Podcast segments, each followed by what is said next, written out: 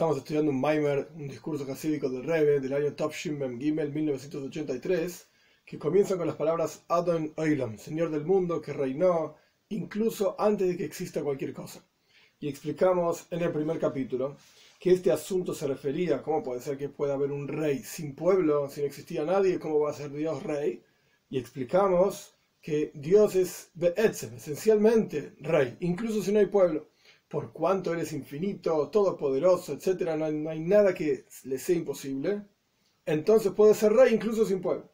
Después dijimos que el concepto de Rosh Hashanah, el Shofar, en el segundo capítulo, es la aceptación de Dios como rey, y una vez que aceptamos a Dios como rey, ahí podemos aceptar sus preceptos. Y dijimos que existe un concepto de Rotzen Muhlat, la voluntad esencial de rey, de Dios, de ser rey, perdón, y esto es lo que despertamos a través de tocar el shofar, en Rosh Hashanah, tocar el shofar. Luego dijimos que cada mitzvah, en el, tercer capítulo, cada mitzvah aquí abajo genera una mitzvah, una proyección divina en los mundos superiores y que existen dos, dos aspectos básicamente en cada mitzvah. Un aspecto general donde todas las mitzvot son iguales, son la voluntad de Dios y un aspecto particular de cada mitzvah que genera una proyección específica particular. Shoifar genera el placer divino, Tfilin genera el intelecto divino y así sucesivamente. Luego dijimos en el cuarto capítulo que existen diferentes formas de ver las mitzvot y existen diferentes formas de cumplir las mitzvot. Se puede observar la mitzvah como una razón, hay un porqué. ¿Qué es lo que Dios quiere con esa mitzvah? ¿Por qué quiere esa mitzvah? Esto lo sabe él, pero hay un por qué. Un tam se dice en hebreo. Un por qué Dios quiere esa mitzvah. Perfecto. Esto genera ese por qué genera un mandato, una orden. Por cuánto Dios quiere esto, entonces genera una orden de que ocurra esta cosa. Y luego está la observancia del hombre aquí abajo. La persona cumple con ese precepto. Ahora bien, cuando uno cumple con ese precepto lo puede hacer de una de dos maneras la primera manera es uno cumple con ese por qué. Para que ocurra ese por qué, esa razón por la cual Dios quiere la mitzvah, uno cumple el precepto y automáticamente se completa ese por qué. Se llega a esa razón por la cual Dios quería esa mitzvah. Esto es una forma de cumplir los preceptos. Otra forma de cumplir los preceptos, que es lo último que se vio en el capítulo 4, en la clase anterior, significa que la persona cumple la mitzvah para unirse a Dios para revelar la unión esencial que existe entre, el pueblo judío y Dios. No tiene nada que ver con un porqué, no importa el porqué, no importa el mandato, no importa absolutamente nada particular que tenga que ver con esa mitzvah. Lo único que importa es la unión con Dios. Este es el único asunto. Estas son dos formas de observar las mitzvot. En el primer caso, por así decirlo, que la persona despierta, cuando la persona cumple el precepto con el porqué, por el hecho mismo de ser un precepto, es una orden de Dios y tiene un porqué detrás de esa orden, entonces la persona, por así decir, se vincula, se conecta a la voluntad de Dios en las mitzvot. Que Dios quiere esto y aquello, con un porqué. Pero en el segundo caso, cuando la persona cumple una mitzvah, de esta manera explicó el rey, cuando la persona cumple una mitzvah con el objetivo de la unión a Dios, nada más, no, importa el porqué. El porqué está ahí, pero no importa por qué. La persona simplemente se une a Dios esto genera una voluntad nueva en Dios. Así explicó el Rebe. Esto genera, toca, por así decir, la esencia misma de Dios por cuanto está vinculado al concepto de la esencia de la unión esencial entre el pueblo judío y Dios. Más allá del por qué Dios quiere cumplir esa mitzvah. ¿Cuál es el objetivo, digamos, divino de cumplir esa mitzvah? No importa. Lo único que importa es revelar esa, conexión esencial entre el pueblo judío y Dios. Esto genera, en las palabras del Rebe, Rotzen Hadash una voluntad novedosa. Vamos a partir del capítulo 5 a ver una discusión que en realidad empezó en el discurso anterior. En el discurso anterior el Rebe dijo, que este, este discurso es una continuación del anterior, en el discurso anterior que nosotros lo estudiamos, el Rebe dijo que trajo de diferentes discursos hasídicos que estos dos componentes de las mitzvot, o sea, el concepto general de la voluntad divina, el concepto particular de cuál es particularmente esa voluntad, esta mitzvah, la otra mitzvah, y así sucesivamente, entre esas dos cosas, la idea general de la voluntad divina como mitzvah, esto es lo que Dios quiere, en general, en todas las mitzvot por igual, porque estas, todas las mitzvot son la voluntad de Dios, eso es inferior a la voluntad particular de cada mitzvah. Entonces, de vuelta, dos componentes, general es inferior a la cuestión particular. Y en este discurso el Rebbe explica diferente, en donde la cuestión general es superior a la cuestión particular, porque encontramos, y así empieza el capítulo 4 en realidad, encontramos que lo más poderoso en la observancia de una mitzvah, porque es una mitzvah, porque, es porque esto es lo que Dios quiere, no por la cuestión particular que se logra con esa mitzvah. Entonces encontramos una contradicción que ahora va a ser respondida, explicada, de vuelta si el asunto general de la mitzvah es superior al asunto particular de la mitzvah o no. En el discurso anterior dijimos el particular es superior al general. En este discurso decimos el general es superior al particular. ¿Cuál es la explicación? Vamos al capítulo 5. De acuerdo a todo lo dicho, vamos a entender lo que está explicado en el discurso hasídico del Tzemach Tzedek, el tercer de Chabad, que el placer particular en cada mitzvah, particular en cada mitzvah, es decir, el hecho de que cada mitzvah genera en Dios un placer específico es superior, esto es lo que dijimos en el discurso anterior, es superior al, placer y la voluntad general que se encuentra en cada mitzvah por igual.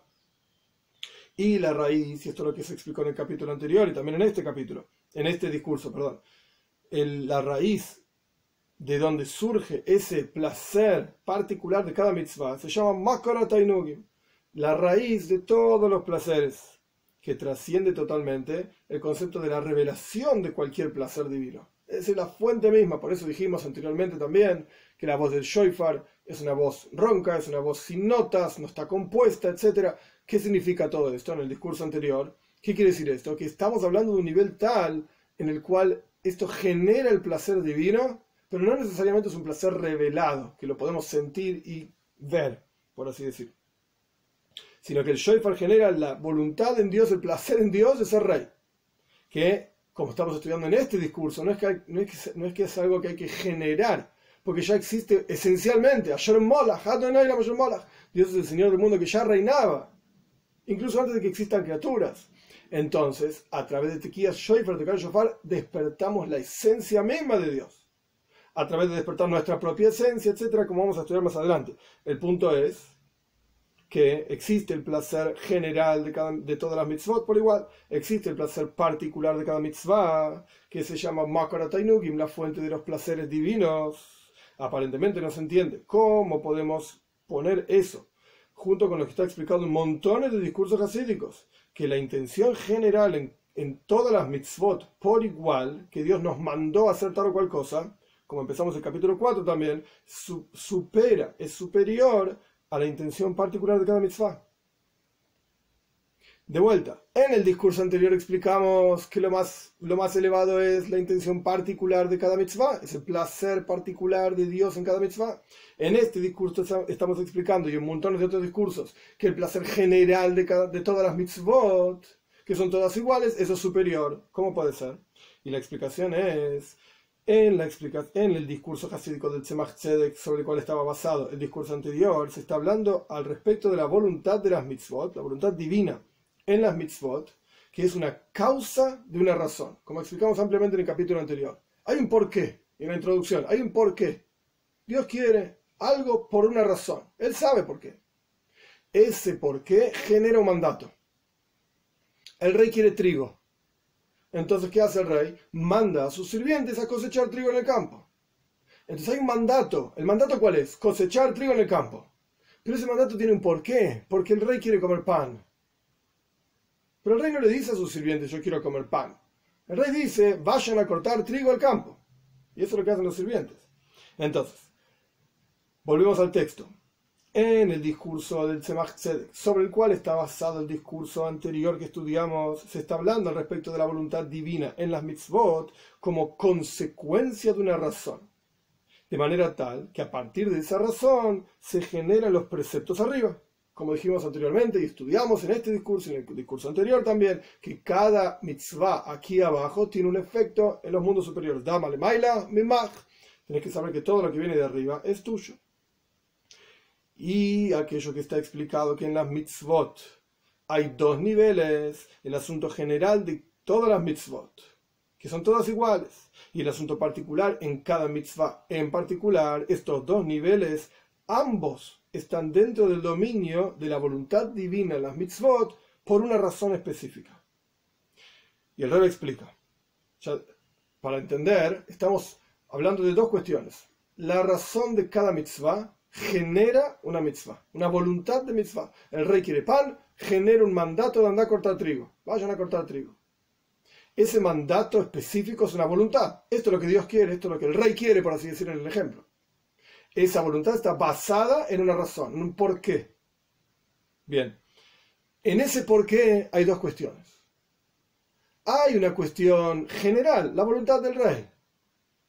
Todas las voluntades del rey, cortar trigo, traer agua de un pozo. ¿Por qué quiere el rey traer agua de un pozo? Bueno, él querrá beber agua. Hay un porqué. Pero el rey mandó a, traer agua de un pozo. Este es el mandato. Ahora bien, en términos de mandato propiamente dicho del rey, cortar trigo y traer agua de un pozo es exactamente lo mismo. Es cumplir la voluntad del rey. Se acabó. Por el otro lado, hay una cuestión particular. No es lo mismo, la actividad no es la misma cortar trigo que traer agua de un pozo. Son dos cosas diferentes. Entonces, ambas cuestiones, tanto lo general, la voluntad del rey, como la cuestión particular, están dentro del dominio de la voluntad del rey que tiene por una razón particular. Porque quiere comer pan, porque quiere beber agua. Esto es lo que está explicando el rey. Al principio de la proyección de la voluntad general, que se hagan los asuntos arriba a través de la observancia de mitzvot del hombre, primero está esto. Dios quiere que ocurra algo en los mundos superiores a partir de que el hombre aquí abajo hace algo. De esto se proyecta después, más abajo todavía, la, razón, la, voluntad perdón, particular de cada mitzvah en particular, para que a través de la observancia de esa mitzvah se genere en la práctica, arriba, algo espiritual, a través del shoifar, aquí abajo se genera un shoifar arriba, y así cada mitzvah. Entonces hay una voluntad general, que ocurra algo en los mundos superiores. Algo es algo muy Ambiguo, claro que sí, porque es una voluntad general. Tiene que haber un efecto del hombre abajo arriba. Da, male mailo, memaj. Tenés que saber que todo lo que está arriba viene de ti. Perfecto. Pero esto es algo muy general. Después hay una voluntad particular de que tal actividad abajo va a generar tal efecto arriba. Tal otra actividad abajo va a generar tal otro efecto arriba. Y por lo tanto, dice en aquellos discursos, en aquel discurso del Tzemach Tzedek, que hay virtud en la en el placer y e intención particular, y al punto tal que la raíz del placer particular justamente es Makrotainugim, es la fuente de todos los placeres, hay una virtud específica en la cuestión específica, particular, porque la intención en la voluntad está, es generar mitzvot, asuntos particulares arriba. Entonces, de vuelta, hay una, voluntad general divina de que, el que, que las acciones abajo tengan efecto arriba. Esto es algo general. Pero después hay una cuestión particular de qué acción abajo va a generar qué efecto arriba. Este segundo, este segundo asunto es superior todavía y toca más es más específico, más refinado, por así decir, más elevado. Y esto se genera a través justamente de la actividad particular de cada mitzvah del hombre aquí abajo. Este es el primer asunto. El segundo asunto es aquello que está, esto es lo que está explicado en montón de discursos. E incluso lo que se explicó en el discurso anterior también. Y aquello que está explicado en muchísimos otros discursos casídicos, que la intención general en cada mitzvah por igual es superior. ¿A qué se refiere? Ahí se está hablando de la voluntad divina que el pueblo judío renueva y hace, genera a través de su avoida, a través de su servicio a Dios y de esa voluntad. Para llegar a ese, nivel, la forma de observancia de mitzvot tiene que generar un Rotzen Hadash, una voluntad novedosa, es decir, algo general, una voluntad general en Dios que como dijimos anteriormente en el capítulo anterior, esto se refiere a cumplir el precepto porque esta es mi conexión con Dios. Este es el quinto capítulo. ¿Qué explicó el Rebe acá? ¿Cuál es el asunto? El Rebe resolvió, por así decir, el problema. Teníamos un problema. El problema era, en unos discursos dice que lo más importante es lo particular, frente a las mitzvot. Tal mitzvah particular frente a la voluntad general de las mitzvot. En otros discursos dice que la voluntad general de las mitzvot es más importante que la voluntad particular. Entonces, ¿cómo resolvemos esta contradicción? Entonces, el Rebbe la resolvió. ¿Cómo resolvió el Rebe? Dijo, bueno, hay dos aspectos en cada mitzvah. Está el aspecto de la razón de la mitzvah, que genera la mitzvah, y está el aspecto de la mitzvah por la conexión con Dios. Nada más. No por una razón, por la conexión. conexión con Dios. Cuando hablamos de una mitzvah por la razón de la mitzvah, entonces lo más importante es la cuestión particular. Cuando hablamos de la mitzvah por la conexión con Dios, entonces lo más importante es el aspecto general. Así resolvió el Rebe esta contradicción. sexto capítulo. Ahora bien, estas dos formas de, de observancia de mitzvot, número uno, por la causa de y en forma de un mandato arriba, es decir, que generamos algo arriba, o la segunda forma es la novedad que se genera a través del trabajo del pueblo judío son, por supuesto, y ocurren, se encuentran, digamos, en la mitzvah del shofar también. Porque todo esto era para explicar Rosh Hashanah y el shofar. Estos dos aspectos se encuentran también en la mitzvah del shofar, que a pesar de que también el asunto particular del shofar, es decir, el mandato específico del shofar, trasciende medida beakbala, trasciende todos los límites. Este es un párrafo difícil de leer, porque el Rebe tiene a pesar de que, y a pesar de que, vamos a ir paso a paso. A pesar de que también el asunto de Shoifar es infinito, trasciende todo límite. ¿Qué significa que el Shoifar es infinito? Vamos. A pesar de que también en la mitzvah de tocar el Shoifar hay una medida específica, como en la mayoría de las mitzvot. Hay una forma de tocar el shofar, hay una medida que tiene que tener el shofar, hay un material que tiene que tener ser el shofar y así sucesivamente. Entonces, ¿Qué me está diciendo que la, mitzvah de Shoifar es infinita? La mitzvah de Shoifar no es infinita. Está totalmente definida y explicada en el Shulchan en el Código de la Judía, etc. Entonces, continuamos. A pesar de que también la mitzvah de tocar el Shoifar hay una medida específica, como en la mayoría de las mitzvot, al respecto de la cantidad de voces y la forma de las voces, etc.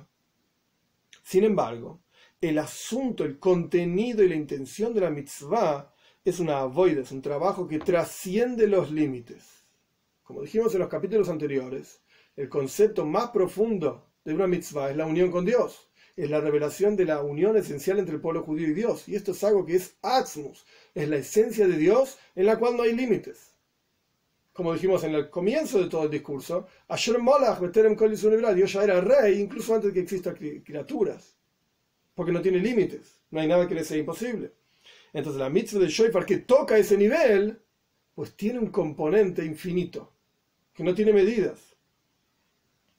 Entonces el contenido y la intención de la mitzvah de shofar es una avoid, es un trabajo que no tiene medidas, trasciende todo tipo de límites, como es sabido que el asunto de hacer sonar el shofar es el grito de lo más profundo del corazón que trasciende toda medida y todo límite intelectual el concepto de, en las palabras del Shema Israel, mejor me hoy deja, con todo tu ser, servir a Dios en forma absoluta, más allá de las propias definiciones intelectuales, emocionales, etc.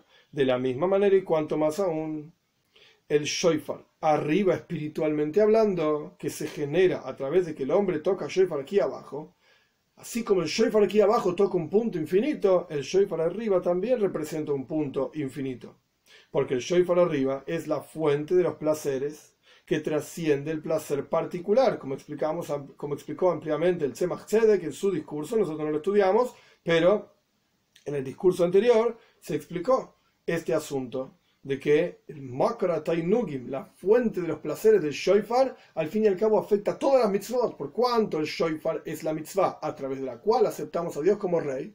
Tamlihuni Aleichem, háganme rey por sobre ustedes, Bame Shoifar, con un Shoifar. Entonces esa mitzvah al fin y al cabo afecta a todas las otras mitzvot, le da sentido a todas las otras mitzvot, porque solamente tiene sentido un mandato, una orden. Y aceptar esa orden, cuando uno acepta que el, que da la orden, el metzaveh, el que manda, es el rey. Si uno no acepta que ese es el rey, entonces ¿qué, importa la orden que da? Desde el Shoifar, al fin y al cabo, es algo infinito que afecta a todos los niveles y todas las mitzvot y es la fuente específica de todos los placeres habidos y por haber en la observancia de mitzvot divinos placeres de Dios en la observancia de mitzvot. Surge entonces que a pesar de que el asunto de, hacer sonar el shofar es un mandato arriba, sin embargo es infinito. Así empezó el Rebe, el párrafo. Todo el concepto de shofar es un asunto infinito, Bligvul, sin límites. Y el mandato de arriba es una especie de Isarusa de Eilon, despertar de arriba y darnos fuerza, ahora explico esto, y darnos fuerza para que nosotros a través de Tikiyas Shoifar lo podamos hacer en forma de Bejol Meidejo. Es decir, al fin y al cabo, el asunto de Shoifar es infinito. Pero tiene una forma, es el Shoifar, y es un mandato específico de tocar el Shoifar. Esa forma y ese mandato específico es lo que nos da fuerza y capacidad a nosotros de que a través de esa actividad específica, porque yo no me puedo parar en el rollo Yaná y decir, eh, hacer sonar el shofar es algo infinito, vamos a hacer cualquier otra cosa. Total, es infinito, no tiene forma. Yo puedo tocar una trompeta y va a servir, va a servir igual. La respuesta es no, no va a servir igual. Hay un mandato específico divino. Ese mandato específico divino no le quita su infinitud a la actividad particular de tocar el shofar el mandato específico divino nos conecta con esa infinitud, todo lo contrario, todo lo contrario, y nos da la fuerza, esto es lo que el Rebe pone acá entre corchetes, nos da la fuerza y la capacidad que viene de Dios, por supuesto, de que nosotros a través de tocar el shofar podamos conectarnos justamente al aspecto infinito del shofar. Mejor me deja, con todo tu ser. Entonces, a pesar de que el shofar es algo infinito y afecta a todas las mitzvot y tiene toca este punto infinito en Dios. Sin embargo, por cuanto el pueblo judío está enraizado en la esencia misma de Dios, tenemos la capacidad de generar una voluntad nueva y un asunto nuevo. La proyección de la voluntad esencial y absoluta en la esencia misma de Dios, que es, como explicamos, como se entiende, superior incluso a la fuente de los placeres. ¿Qué, está diciendo el Rebbe? A pesar de que el shofar en sí es infinito y es impresionante y tiene efecto en todas las mitzvot y toca la esencia de Dios y todo lo que quieras, sin embargo, a través de que el pueblo judío toca el shofar, podemos llegar incluso por encima de eso. ¿Qué quiere decir por encima de eso? Por encima de la fuente de todos los placeres divinos, que tiene efecto en todas las mitzvot y en todos los mundos y genera cosas arriba y abajo, etcétera por cuanto el pueblo judío está enraizado en la esencia misma de Dios, podemos generar un Rotzen y Inyan Hadash. Dice el acá, una voluntad y asunto novedoso. Y como dijimos al comienzo del discurso, continúa el Rebe, que el asunto de háganme rey por sobre ustedes, que ocurre a través de hacer sonar el shofar, es una proyección del Rotzen a Muhlat Es una proyección de la, la voluntad esencial divina que es su esencia, es él, como dijimos en el primer capítulo, que ya era rey incluso antes de que existan criaturas, porque él es rey. ¿Qué dijo el rey entonces en este, en este capítulo, en el capítulo 6? Capítulo 6 el rey explicó el concepto de que a pesar de que la, el sonido del shofar, hacer tocar el shofar es una mitzvah, y esta mitzvah tiene un efecto impresionante, infinito en toda la creación, y llega a tocar el y Dajo, toda la esencia del Yahudi y la fuente de los placeres divinos, etc. A pesar de eso, se puede ir más arriba todavía. Se puede llegar más lejos todavía. ¿Cómo? A través de que un Yehudi toca el Shoifar, no por el mandato específico del Shoifar, ni siquiera por lo, porque tiene relación con todo el resto de las mitzvot, porque lo aceptamos a Dios como rey y eso le da sentido a los mitzvot, etc. No, cuando tocamos el shofar por la conexión esencial del pueblo judío con Dios, generamos algo superior todavía. Rotzen Hadash, estas son las palabras del Rebbe. Una voluntad novedosa. ¿Qué significa esto?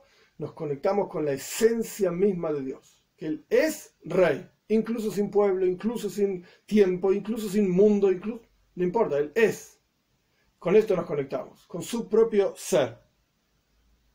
Esto es lo que el Rebbe explicó en el sexto capítulo, es un capítulo difícil. Séptimo capítulo, Zain, y podríamos decir que esto también es el asunto de por qué el sonido de Shofar comienza con una voz simple, justamente como explicado ampliamente en otros discursos hasídicos. Acá, acá hace referencia al Sidur, hay un libro de rezos con discursos hasídicos del Alter Rebbe, que en la práctica los escribe el, hijo de él, el Mitter Rebbe. Ahí hay un discurso hasídico sobre el asunto del ser sonar el shofar de acuerdo a las intenciones místicas de Baal Shem Tov, fundador del movimiento hasídico. Ahí está explicado que hay una voz simple, el shofar es una voz, tú, que no tiene notas, como explicábamos anteriormente también, esta voz simple despierta la simpleza del pueblo judío.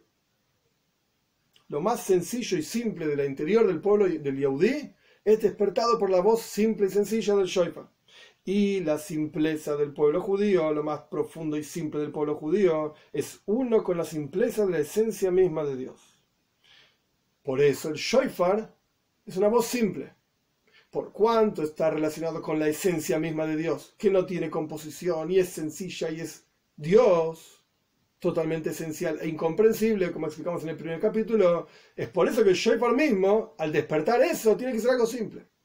Y esto se logra a través de despertar la simpleza de cada Yahudí. Y podríamos decir que esto es también de las razones por las cuales el Baal se esforzaba tanto, e incluso antes de mostrarse como Israel Baal Shem sino como una persona simple, ¿por qué el Baal se esforzaba tanto que las personas simples, incluso los chicos y las chicas, digan, digan Bor bendito sea Dios, es Dios, y ese tipo de frases. Es decir, que agradezcan a Dios, alaben a Dios. ¿Por qué Baal Shem preguntaba constantemente, ¿cómo te va? Para que la gente diga, Baruch Hashem, gracias a Dios, me va bien. Y este cuento, esta historia, digamos, este detalle del comportamiento de Baal Shem que fue pasado para nosotros a través de nuestros Rebbeim, es decir, que esto es una enseñanza y una entrega de fuerzas para cada uno de nosotros para que también podamos lograr esto, que la gente entienda que hay una presencia de Dios, digamos, Baruch Hashem, bendito es Dios, y revelemos y sintamos esa presencia en nuestras vidas. ¿Por qué? ¿Por qué Baal Shem se esforzaba tanto en acercar Yehudim simples? Esta es la pregunta. Gente sencilla. Ocupate de los grandes sabios de Torah. ¿Por qué se ocupaba de la gente simple también? Porque cuando una persona simple dice Baruch Hashem, bendito es Dios, etc., su intención, cuando dice Dios, es Atzmus, es la esencia misma de Dios. Está hablando de diferentes niveles. El nombre de Elohim el nombre Abai. ¿Cuál es el nombre de Dios y cómo se representa? ¡Ah! La esencia de Dios. No hay nombre que pueda tocar esto. Como es sabido que el hecho de la frase clásica de nuestros sabios, que Shem Shomaim Shagu el nombre del Dios, del cielo literalmente, está es acostumbrado a ser mencionado en boca de todos, ¿a qué se refiere? A la esencia misma de Dios. Cuando un yaudí simple que no entiende Torah y no sabe niveles y no sabe Kabbalah ni mística todas estas cosas raras, cuando un yaudí no sabe nada de esto, cuando dice Dios, ¿a qué se refiere? Pues a la esencia misma de Dios, no a niveles. De la misma manera, es al respecto de la observancia de los preceptos. La observancia de las mitzvot de una persona simple es porque a través de esa observancia de mitzvah la persona no está pensando que genera algo arriba. La persona siempre no sabe que hay un mundo superior, el mundo de Atzilus, y los Kelim, de Zoe, Ores, y luces y recipientes, y mundos extraños. ¿Qué mundo? No entiendo nada. Cumple una mitzvah. ¿Por qué una persona cumple una mitzvah? No porque a, través de observar esa mitzvah se generan asuntos arriba, porque una persona siempre no conoce todavía qué hay arriba y qué hay abajo y qué hay en los cuatro costados, etc. ¿Por qué una persona simple cumple una mitzvah? Porque es una mitzvah porque es un tzivui, es un mandato. ¿Qué significa un mandato? Asher que Dios nos santificó con sus preceptos y nos mandó a hacer tal o cual cosa. Y este es el asunto de la voz simple del Shoifar, que después de todas las niveles captables en la virtud que se hace a través de cada mitzvah, puedes generar cosas arriba, espirituales, es decir, que a través de la observancia de cada mitzvah se generan las mitzvot arriba, y como explicamos en la mitzvah de Tequías Shoifar, de tocar el Shoifar, que a través de esto se genera el Shoifar arriba, y dijimos que hay niveles, y todo esto es muy lindo, pero sin embargo, ¿cuál es la plenitud de la observancia de la mitzvah? Es cumplir la mitzvah de Pashtus, en términos simples por el vínculo que el Yehudi tiene con Dios. Acá el cochete que yo lo salteo a propósito. Y a través de esto, justamente, decir cumplir la mitzvah en términos simples, sencillos, es que se proyecta y se genera uno mismo, uno con Pshitus con la simpleza de la esencia misma de Dios. ¿Cómo te conectas con la simpleza absoluta de Dios? Pues cuando vos cumplís una mitzvah con la simpleza absoluta tuya, esto te conecta con la simpleza absoluta de Dios. Por eso el Baal Shem ahora volvemos al corchete, pero por eso el Baal Shem buscaba, por así decir, que los Yehudim siempre digan Bor Hashem, porque esto revela la simpleza del Yehudí y lo conecta directamente con la simpleza más elevada y más esencial de Dios mismo. En el corchete el Rebe pone después de decir que la plenitud absoluta en la observancia de una mitzvah es cuando la persona la hace bepashtus, en términos simples, podríamos decir que es similar al concepto de el final está unido al comienzo. El comienzo está unido al final. De que así como el comienzo de la voida, del trabajo, antes de que la persona tenga captación, pueda entender que hay una cabana, una intención, niveles divinos, mística, antes de que sepas todo esto, así como en, ese, en esa situación, cumplir la mitzvah de pastus, en términos simples, porque no conoces nada, de la misma manera, el final y la plenitud de la voida, ¿cuál es? Pshitus, simpleza. En el medio hay toda una cuestión compleja, donde la persona dice, oh, está este nivel, y está el otro nivel, y que genera tal cosa y tal otra cosa, y representa esto y representa lo otro, todo lo que quieras. Pero en el comienzo, que es la simpleza absoluta esencial de Dios, está vinculada al final a la simpleza absoluta de cada Yehudi en la observancia de una mitzvah en forma simple y sencilla. ¿Por qué? Por la conexión con Dios. Nada más. Nada más. De acuerdo a esto vamos a entender lo que está explicado en los discursos del Rebbe Maharaj, del cuarto Rebbe de Chabad. Esto también fue traído en el discurso anterior, cuyo asunto es, el Rebbe Maharaj hablaba mucho del Ejatjila River, ir directamente por arriba, no importarse con los problemas y las dificultades, no tratar de resolver problemas, saltear los problemas y avanzar. Ahí en los discursos del Rebbe Maharaj está explicado dos ejemplos sobre hacer sonar el shofar. El primer ejemplo es el nombre de Baal Shem Tov, del hijo de un rey que andaba en el camino lejano, etc., al punto tal se fue, se alejó el hijo del rey que se olvidó también el, lenguaje del país en donde vivía y comenzó a gritar con una voz simple. El rey me pone entre paréntesis que en el ejemplo ahí dice una voz, Koil Godel, una voz fuerte. Pero en el asunto que se está hablando, que la voz del Shoifar dice Koil Pashut, una voz simple. Esta es la clave. El hijo del rey ya ni siquiera sabía hablar como se hablaba en el país del rey porque se alejó fue. Cuando volvió, no sabía hablar el lenguaje bien, se olvidó, entonces gritó con una voz simple y su padre reconoció la, el sonido de su voz. Este es un ejemplo del Shoifar. El Yehudi está aquí abajo en el Golus, en el exilio. Nos olvidamos de Dios, etc. Nos olvidamos del lenguaje adecuado para conectarnos con Dios, etc. Tocamos el Shoifar y esto despierta, Dios reconoce lo más profundo del corazón de cada Yehudi. El segundo ejemplo es del Rabba Goen a Josid Levi Itzhok de Berdichev, al respecto de ropas, cuando el rey estaba en el bosque, que no estaba con las ropas de reinado en absoluto, y como está explicado ahí, todos los detalles del ejemplo. No vamos a entrar en todo el ejemplo ahora, el punto es que el rey se perdió en el bosque, estaba con ropas todas zaparastrosas, rotas, porque no eran las ropas del rey, y lo encontró una persona y lo ayudó a retornar al palacio. Después esa persona, después de un tiempo, hizo alguna cosa que no correspondía, y el rey decretó muerte para esta persona, porque se había revelado, etc. esta persona le pidió al rey un último deseo, que el rey se vista con las ropas que estaba vestido en el bosque, y él se va a vestir con estas ropas, y de esta manera el rey recordó todos los favores que esta persona le hizo, le salvó la vida, etc. Entonces el rey le terminó salvando la vida a esta persona también. Este es el ejemplo del shoifar.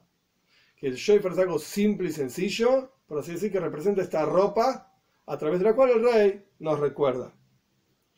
Aparentemente no se entiende, volvemos al discurso, es sabido que en Rosh Hashanah hay que ser extremadamente cuidadoso de mencionar asuntos y adjetivos bilti retsuim, no adecuados. Y por lo tanto no decimos en Rosh Hashanah confesiones, etc. Porque cuando uno confiesa dice pequé, dice esto. No hablamos de este tema en Rosh Hashanah. Y tenemos que hablar entonces en Rosh Hashanah solamente la virtud y la alabanza del pueblo judío y de todos los seres humanos en general. Acá no lo dice el, Rebe porque no es el tema del discurso, pero obviamente también se aplica. Y aquí se explica que tequías Shoifar en Rosh Hashanah, tocar el Shoifar en Rosh Hashanah, lo explicamos en los discursos del Rebe Maharaj con ejemplos, que la mayoría de los detalles de los ejemplos son aparentemente asuntos opuestos a la alabanza del pueblo judío. Paréntesis y fui preciso, por esta misma razón, dice el Rebbe, en el discurso que fue dicho antes de Rosh Hashanah, que es el primero que nosotros estudiamos sobre este tema, de mencionar y solamente hablar de los puntos del contenido de los dos ejemplos, y no de los detalles. porque los detalles eran hablar mal del pueblo judío. Y a pesar de que este discurso del Rebe Maharash, del cuarto Rebe de Chabad, Rabbeinu Shmuel, en el cual se explicaron en detalle estos dos ejemplos, fue dicho antes de Rosh Hashanah, Kisoboy, y no en Rosh Hashanah, entonces aparentemente podría hablar los, los detalles inapropiados, etc. Sin embargo, estos son ejemplos que explican el concepto de tocar el shofar en Rosh Hashanah. Entonces, la gran pregunta que hay sobre este asunto es esto mismo prueba que todos los detalles en el ejemplo tienen que ser, por lo menos desde una perspectiva más profunda, alabanzas. Si el ejemplo, los dos ejemplos están hablando de algo de Rosh Hashanah, y en Rosh Hashanah solamente se habla bien de los Yehudim y de todos los seres humanos, ¿por qué en los ejemplos hay cuestiones negativas? Entonces el Rebe termina concluyendo y ahora vamos a explicar que evidentemente todos los detalles del ejemplo también son positivos. Por eso es un ejemplo de tocar el shofar en Rosh Hashanah. Esto lo vamos a entender de acuerdo a lo que es sabido. Que tocar el shofar en Rosh Hashanah es un koil pashut, justamente es una voz simple. Porque en Rosh Hashanah hay un pacto. Decimos en Parshas Nitzavle, Dios te hace pasar por un pacto con Dios tu Señor, digamos. Este pacto es el vínculo esencial de Dios con el pueblo judío, que pasan entre las partes de este pacto, digamos, para ser uno literalmente, una unión imposible de quebrar, imposible de sacar, incluso nuestros sabios llegan a decirle Midrash, le ajlifan benkaj benkaj bonayhem, sea como fuera, son mis hijos, dice Dios, le ajlifan bumajeres y epshan, cambiarlos por otro pueblo donde se puede, no existe que el pueblo judío deje de ser el pueblo elegido, no existe una cosa así, no existe. Porque Dios mismo dice que no existe, porque Él no quiere que exista. Entonces no hay una cosa así. Para entender esto en particular, no es el tema del discurso, pero hay una cuestión de qué significa elegir. Bejira Hofshis. Libre albedrío significa que uno vincula su propia esencia con una cosa. Eso es libre albedrío. Todo caso donde hay una razón por la cual uno elige, entonces, dada que ya no está más esa razón, se acabó la elección, no es una verdadera elección. Fue forzado, por así decir. Yo no elegí a mis hijos. Y no elijo que se porten bien. Son mis hijos igual. Aunque se porten mal. No va a cambiar esa cuestión. No hay forma de que cambie. Porque hay un vínculo esencial. Lo mismo ocurre entre Dios y el pueblo judío.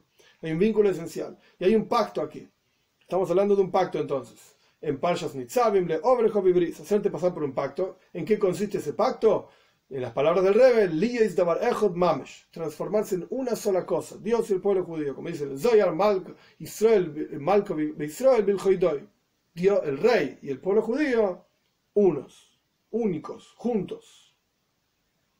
Y por cuanto esta conexión es una conexión de la esencia del alma con la esencia misma de Dios, es decir, la simpleza de la esencia del alma, con la simpleza de la esencia misma de Dios. Por lo tanto, el recuerdo de ese pacto y esa conexión es justamente a través de una voz simple, que no está investida en letras. No hay un texto que uno tiene que decir cuando toca el shofar, no hay notas que uno tiene que tocar cuando toca el shofar. Porque cualquier letra, incluso las letras más elevadas, letras de palabra, letras de pensamiento, letras grabadas a diferentes tipos de letras, cualquier tipo de letra son un, límite, una forma que uno le pone a un concepto. Como es sabido que un mismo concepto se puede transmitir con diferentes frases. Quiere decir que la frase lo que hace es poner una forma al concepto. Quiere decir que cualquier tipo de letras es una limitación y el recuerdo del pacto y la conexión de la simpleza de la esencia del alma con la simpleza de la esencia de Dios es justamente a través de una voz simple, shoifar, que no tiene forma. Y esta es la razón por la cual en el ejemplo de Tequías Shoifar, de hacer sonar el shofar, que habla, el ejemplo del Baal Shem el primero que se trajo, del hijo del rey, que se olvidó también el lenguaje del país. Este olvido es una virtud. No es que el hijo del rey se, se alejó tanto que ahora mirá qué bestia que es, se olvidó también cómo se hablaba en el país de su padre. No. Es una virtud. Por cuanto las letras, es decir, la lengua, las palabras, limitan, por lo tanto, para poder llegar a lo más profundo, a la simpleza absoluta, hay que olvidarse de la lengua, hay que olvidarse del lenguaje, digamos. No estamos diciendo que hay que dejar de hablar, no, es el punto. En el ejemplo que el hijo del rey se alejó tanto que se olvidó el lenguaje que parecía algo negativo, el rey lo está explicando en forma positiva. El hijo del rey llegó a lo más profundo de su propia esencia donde no hay lenguaje. Es como quien dice, siento algo tan profundo que no te lo puedo ni explicar. No lo puedo poner en palabras, porque las palabras limitan. Y el sentimiento, en particular en el ejemplo que se está dando, el sentimiento es tan profundo que no lo puedo limitar a palabras. Este es el punto. La simpleza del hijo del rey conectándose con la simpleza de su padre.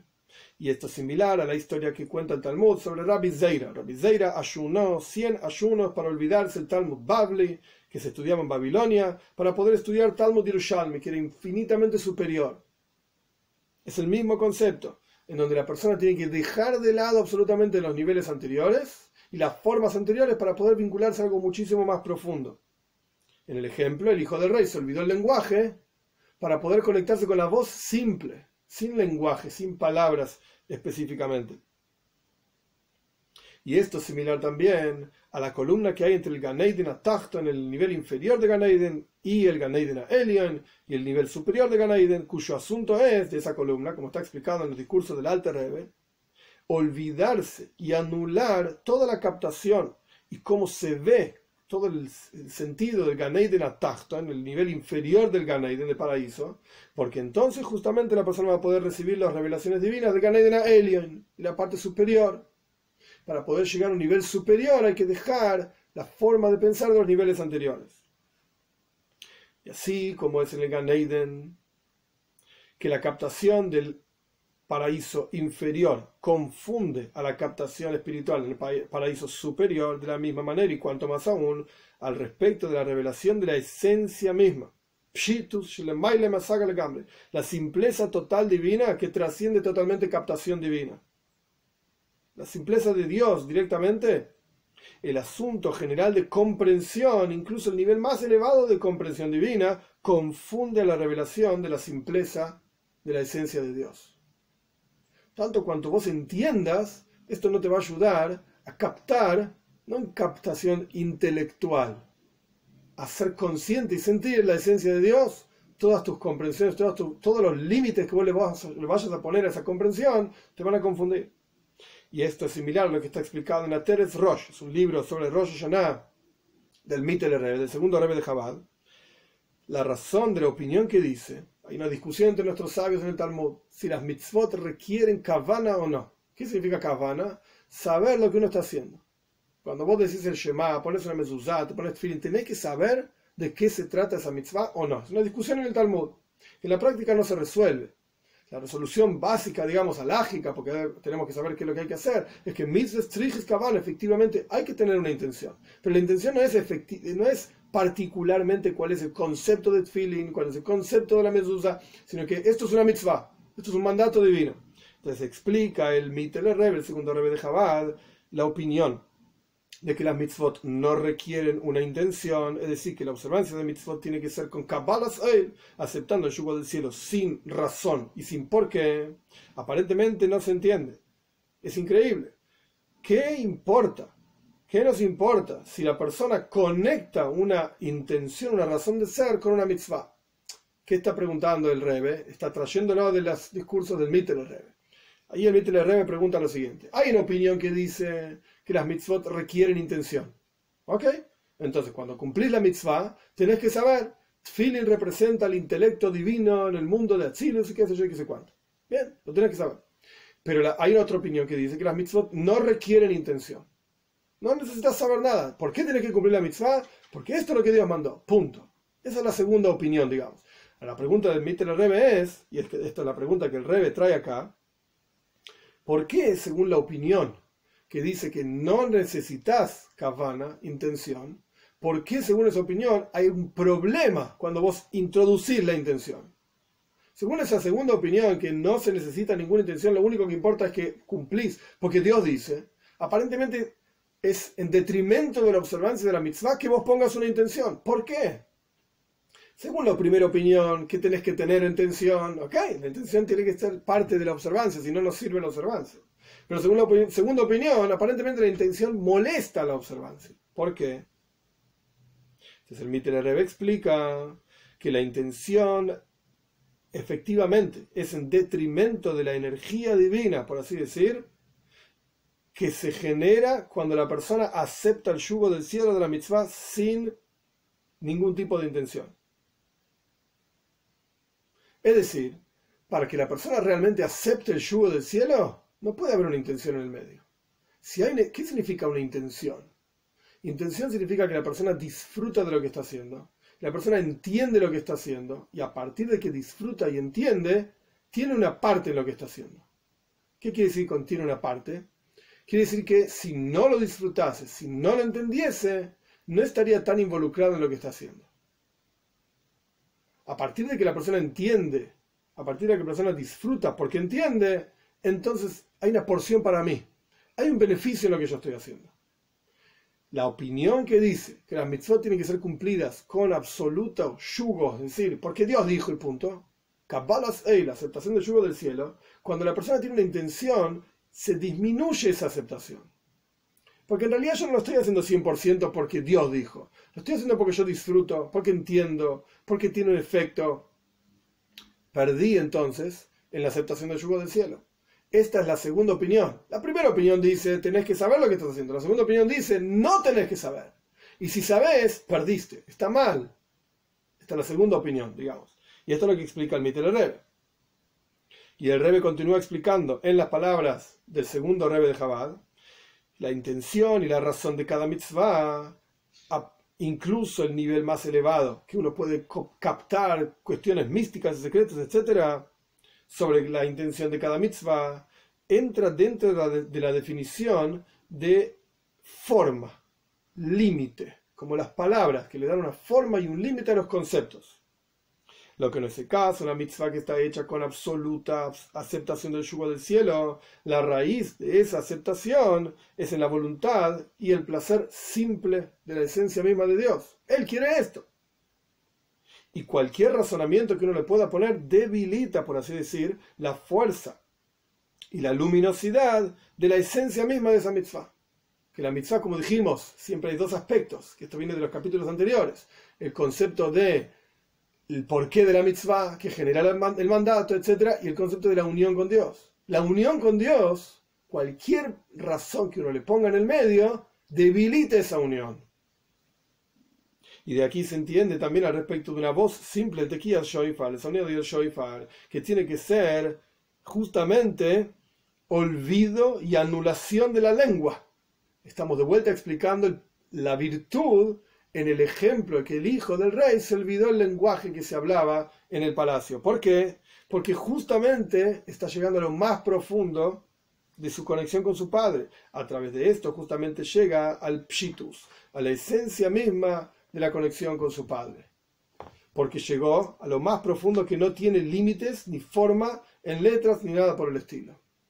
Y lo mismo, el próximo capítulo, lo mismo podemos explicar al respecto del segundo ejemplo, al respecto de las ropas. Las ropas, a pesar de que son de joven de letifores, para honor y para gloria de la persona, las ropas glorifican a una persona, una persona bien vestida, se ve bien, etc. Como por ejemplo las ropas del rey, como por ejemplo ropas caras en general, apreciadas en general. Las ropas miden y limitan a la persona. Le dan una forma a la persona.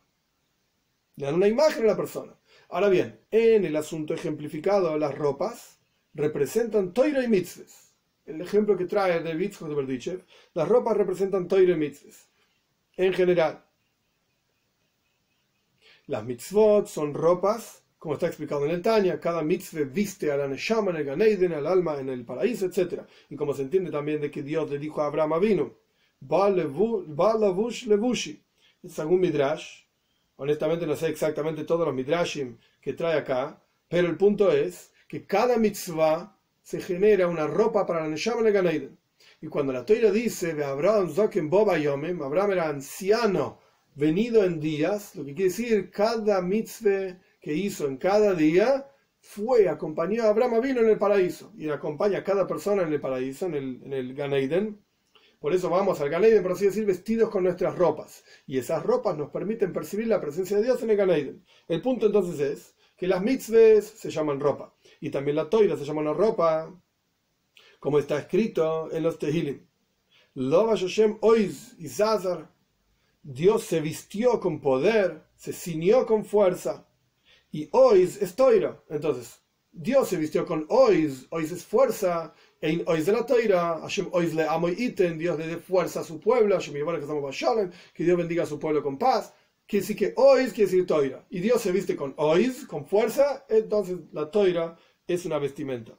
Y por cuanto el trabajo de Rosh Hashanah es la conexión del pueblo judío con la esencia misma de Dios, como fue ampliamente explicado, y en el nivel de Dios, por así decirlo, la esencia misma, como trasciende el concepto de rey, porque en Rosh Hashanah tenemos que hacer que Dios sea rey, que todo esto es lo que significa, lo que el rey insistió varias veces, Hadash, una voluntad nueva. Dios es rey, claro que sí, pero nosotros tenemos que revelar algo nuevo, que sea rey nuestro, ahora, en este año, etc. Entonces, tenemos que hacer de Dios rey, y cuanto más aún arriba, Dios, eh, que, la mitzvah de hacer sonar el shofar, toda la voida de Rosh Hashanah, todo volvemos al texto, todo el trabajo de Rosh Hashanah, es la conexión del pueblo judío con la esencia misma de Dios, que trasciende el hecho de que Dios es rey, y cuanto más aún trasciende todo el concepto de las gzeires, de los decretos del rey. Si trasciende al rey, trasciende también los decretos, como dijimos ya varias veces, que para que haya decretos tiene que haber un rey, porque solamente existen decretos después de que, de que uno acepta al rey. Entonces, para llegar a esto, ¿cómo llegamos a un nivel tan profundo que trasciende los decretos, trasciende el rey, trasciende todo? Esto es la esto es el trabajo de Rosh Hashanah. ¿Cómo llegamos a esto? Para llegar a esto tenemos que bitul levusha mitzvot. Tenemos que anular, por así decir, todos los ropajes de mitzvot. Como fue explicado anteriormente al respecto del primer ejemplo, del Baal Shem Tov, de olvidar el lenguaje, aquello que le ponga un límite a nuestro vínculo con Dios. Y por lo tanto, el ejemplo segundo que da Levi dicho sobre tocar el shofar es Begadim Pshutim justamente ropas simples. ¿Qué quiere decir esto? Que estas ropas indican, aluden a la conexión simple con la esencia misma de Dios, que trasciende el concepto de rey, como está explicado ampliamente en el ejemplo de las ropas, que son justamente cuando el rey estaba en el bosque, antes de que retorne a su trono de reinado, etc. Y también en el asunto explicado se, se dice, en el ejemplo, que estas ropas es el asunto de las ropas que había en el momento de la entrega de la toira, cuando rey, hicimos rey, hicimos a Dios rey por sobre nosotros, en el shofar, que sonaba antes de la entrega de la toira misma, es decir, antes de que Dios se transforme en rey. En otras palabras, ¿qué quiere decir sacarse la ropa de las mitzvot? Que lo principal de la mitzvot es el vínculo con Dios no la forma que esa mitzvah tiene y las intenciones místicas que la persona tiene, es el mismo concepto que dijimos anteriormente. Sacar, digamos, todos los adjetivos y formas y cosas que limitan a la persona en su vínculo con Dios, lo único que importa sea su vínculo con Dios. Esta es la esencia del shofar. Por eso el shofar es una voz simple. Habla de la simpleza divina, la simpleza del Yahudi. Vamos a terminar el discurso, a pesar de que va a ser una clase larga, y voy a ir un poco más rápido. El capítulo número 10 y a pesar de que los lenguajes mencionados ahí en el ejemplo y en los asuntos ejemplificados, de acuerdo a cómo uno los lee en términos simples, no están hablando de la virtud del pueblo judío, sin embargo, ahí en el discurso del Rebbe Marash, el cuarto Rebbe de Chabad, donde se traen estos dos ejemplos, de Baal Shem Tov y de Levitz de Berdichev, dice ahí que este ejemplo es de, de Rabba Goen, a Levi de Berdichev. Y es sabido que este, este rabino era públicamente conocido en todos los mundos que Levi Yitzhak, Zichrein Libraja, su, su, mención sea bendición, era un Oye Israel. Amaba al pueblo judío y hablaba bien, y era un buen abogado defensor, digamos, para cada Yehudí, y siempre buscaba el mérito de cada Yehudí y juzgar a todos en forma tal de Lejatjila River, de entrada por arriba, decir, no considerar ningún asunto negativo de ninguna persona y por lo tanto cuando en el discurso del cuarto rebe de Jabat se menciona este ejemplo y se dice que este ejemplo es de Levi Israel de Berdichev, se entiende en términos simples que todo lo que se diga en esos ejemplos tiene que ser le maliusa, tiene que ser para bien, tiene que ser para virtud, porque estamos hablando de un rabino que siempre buscaba la virtud del pueblo judío. Y esto es también su forma de actuar y su camino respecto del pueblo judío en general, como es sabido la explicación de Levi Yitzhak de Berdichev sobre los psukim, sobre los versículos que están al comienzo del libro de Ishaya, que ahí hay adjetivos sobre el pueblo judío que aparentemente son, etc. No nos olvidemos que este es un discurso de Rosh Hashanah, y el rey ya dijo que en Rosh Hashanah no se habla mal del pueblo judío, y acá está haciendo referencia a adjetivos que aparecen en el libro de Ishaya, que son aparentemente, etcétera, no tan positivos, y explica Levitz de dicho que esos adjetivos indican la virtud del pueblo judío, como está también claramente explicado. Y se ve del hecho de que esos adjetivos fueron dichos en el libro de Ishaya. El libro de Ishaya es Novia Yeshua. Ishaya era el profeta de la salvación del pueblo judío. Como su nombre lo indica, Ishaya de la palabra Yeshua, salvación. Y no solamente esto, sino que son los adjetivos que aparecen al comienzo del libro de Ishaya, son shvachim, son alabanzas muy elevadas, incluso por encima de eh, todo, de otro tipo de alabanzas. Y podríamos decir, de acuerdo a lo que es sabido, sobre la explicación de lo que dicen nuestros sabios, se cobran de la persona con su consentimiento y sin su consentimiento, similar a la explicación de la Mishnah, que dice din que hay un juicio y un balance ¿Qué aparece en ese concepto? Que cuando la persona dice un psak din, dice una definición legal sobre otro, en realidad lo que está haciendo es hacer un psak din sobre sí mismo. Está diciendo una decisión legal sobre sí mismo. Ahora explico esto. Efectivamente, evidentemente, cuando el David dicho dice en su psak en su decisión alágica, por así decir, que las virtudes, los, los adjetivos que están en el libro de Ishaya, son al respecto, al respecto de cuestiones positivas, entonces efectivamente está diciendo que todos los adjetivos que están mencionados en su ejemplo al respecto de tocar el shofar también son adjetivos positivos. Si aquello que aparece en el libro de Ishaya, que, claramente no es algo positivo, el Levit, lo explica como positivo, cuanto más aún los asuntos mencionados en su ejemplo sobre tocar el shofar de las ropas, etc., esto también debe ser positivo. Kitsur, en resumen, lo último que el Rebbe mencionó al respecto de se cobra de la persona con su consentimiento, sin su consentimiento, explican los Hasidim, explica nuestros sabios, que cuando la persona fallece va al Gan se va para arriba, por así decir, y hay un juicio, hay un juicio sobre la persona. ¿Cómo es el juicio sobre la persona? Le muestra una especie de película en resumen, en esa película la persona ve otro que hace esto y hace lo otro, etcétera, y le piden que dé una decisión sobre esta persona.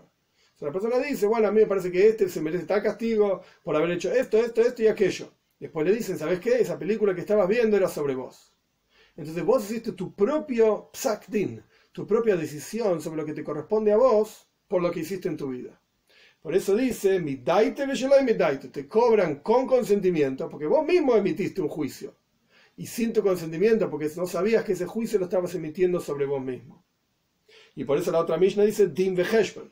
Primero hay un din, después hay un balance, una cuenta. ¿Cómo puede ser? Primero, primero haces una cuenta y después llegas al resultado. Acá la Mishnah dice din, primero resultado y después cuenta. Porque es el mismo concepto primero uno emite el resultado sobre, sobre alguien que después ocurre que es sobre uno mismo.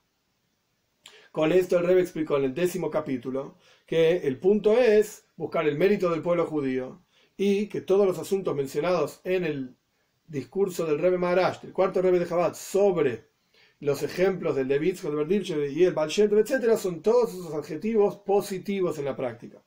Capítulo 11 y en particular que esto ya ocurrió será, es ya una historia conocida, como está explicado en el Talmud, que dijeron lenguajes, ideas, frases, digamos, que parecían exteriormente algo negativo, etc. Es una historia amplia y larga que no voy a contar, contar toda la historia de Rabbi Shimon Bar. Le dijo a su hijo que vaya a dos sabios a pedir una braja, una bendición, y estos dos sabios le dijeron de todo, que se mueran pronto, cosas terribles. Entonces después Rabbi Elazar, el hijo de Rabbi Shimon, le fue a decir a Rabbi Shimon, mirá, papá, en lugar de bendecirme, me maldijeron. Y Rabbi Shimon explicó cada una de las palabras que ellos dijeron en forma positiva, como en realidad eran grandes bendiciones. Entonces esto ya ocurrió, ya es un maíz conocido en el Talmud. Y en realidad son, como dice la frase en el Talmud, no son todas bendiciones. Ay, ¿por qué lo bendijeron con este tipo de lenguajes tan negativos? Aparentemente explica el Tzemach que el tercer rebe de Chabad, porque esta braja, una bendición de esta manera, es de un nivel espiritual extremadamente elevado, se llama sácimo, cultos. Las bendiciones que vienen de un nivel que se llama oculto son bendiciones tan elevadas que incluso cuando se proyectan aquí abajo son muy fuertes, mitashturim, con toda la fuerza. Extremadamente elevadas bendiciones. Y como está explicado ahí mismo en el Talmud, que lo bendijeron que tenga hijos, etc. Es decir, que pueda proyectar la revelación de la fuerza del Ein Soif, del infinito mismo, que este, este es un concepto que se ve en el ser humano. Así como el ser humano tiene una capacidad, el concepto de infinito se puede encontrar en el ser humano, quiero decir, que es la idea de Dorio Shalmi una generación recta, bendita, el hecho de que el ser humano puede tener hijos en forma infinita, es una ventana, una muestra de la infinitud misma de Dios revelada en el ser humano. Ahora bien, esta explicación que lo bendijeron al hijo de Rabbi Shimon Ben Yochai de una forma tan rara que la bendición fue, fue dicha en forma de casi maldición y viene de un lugar tan oculto, dice el que el tercer rey de Chabad, que es Yoisen que Pashton. Suena que tiene que ser cada frase que le dijeron según el pshat, según el sentido literal. Es decir, en el discurso del Tzemach cuando él explica estas bendiciones tan raras que le dieron a Rabbi Lazar, antes de esto trae ahí al respecto de las bendiciones en Parshas de Jukoisa, y en Jukoisa aparecen una serie de maldiciones terribles que le iban a ocurrir al pueblo judío si nos alejábamos de Torah y Mitzvot, etc. Y ya ocurrieron la destrucción del primer templo, el segundo templo, etc.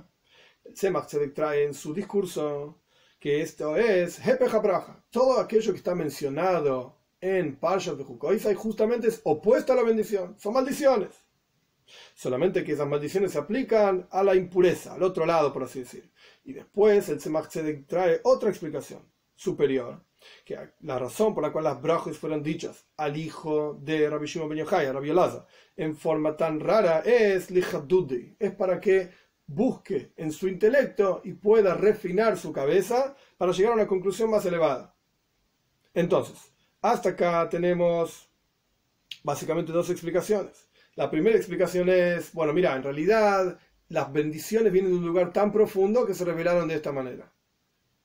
Pero en realidad no son maldiciones, son bendiciones, un lugar muy extrema, muy, muy elevado, extremadamente elevado, etc. algo oculto. Después el Tzemach trae otra explicación. El tercer rebe trae otra explicación, que es, no, que pshut, que pashtos.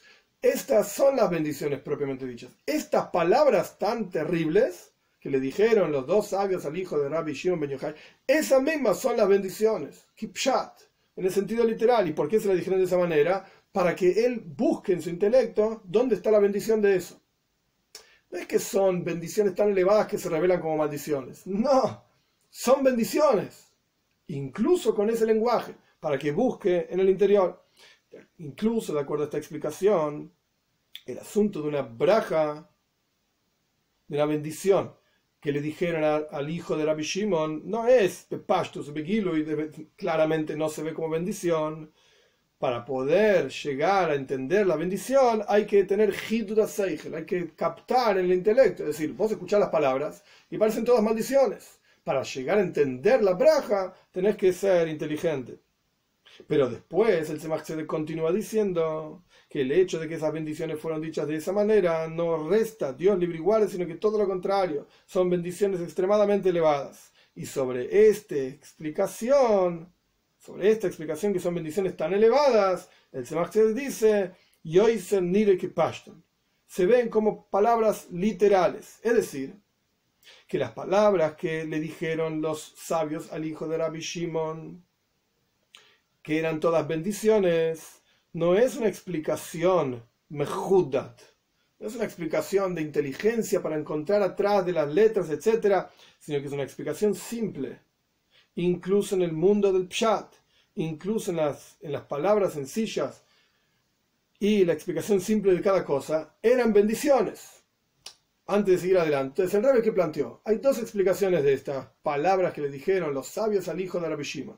Una explicación es, mira, eran palabras raras, son todas palabras negativas, malas, por así decir, parecen todas maldiciones, que se case y que no tenga hijos, le dicen de todo. El punto es que se mueran los hijos. El punto es que una explicación es lichdude, para que él busque en el interior alguna cosa que explique esto como bendición.